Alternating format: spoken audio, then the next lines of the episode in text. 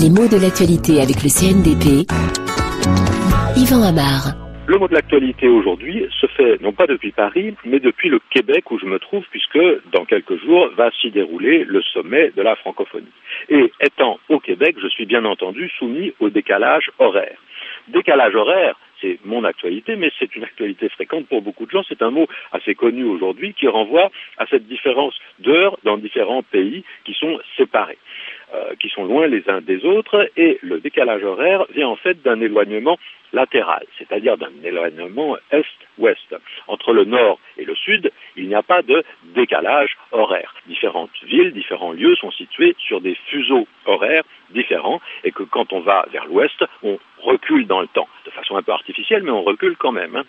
Alors, il s'agit bien de décalage horaire et non pas de décollage horaire, comme il m'est arrivé parfois de l'entendre.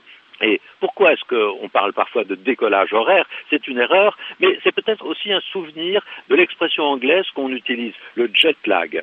Alors, pourquoi jet lag? Parce que ça renvoie à lag, l'idée de se décaler, et à jet, qui veut dire en anglais un avion à réaction. Alors c'est un peu snob parfois de parler de jet lag pour dire le décalage horaire, mais ça s'entend, ça s'entend assez souvent, il faut bien le dire.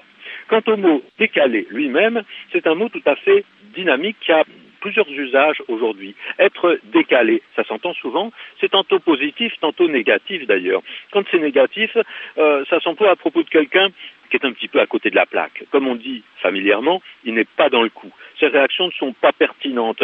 Ça ne correspond pas à l'attente qu'on pourrait avoir de ce qu'il va dire. C'est celui qui pose les mauvaises questions au mauvais moment, qui n'a pas le comportement qui conviendrait.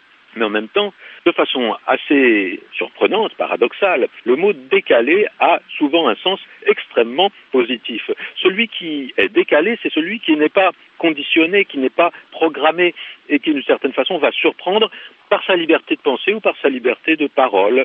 Il est un peu imprévisible.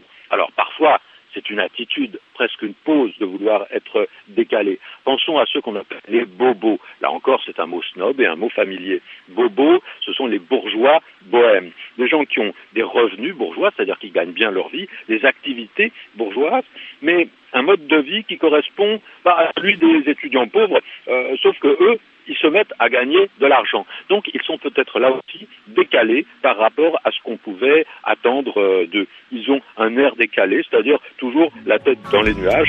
Et le décalage est devenu un comportement, une attitude, presque une condition sociale.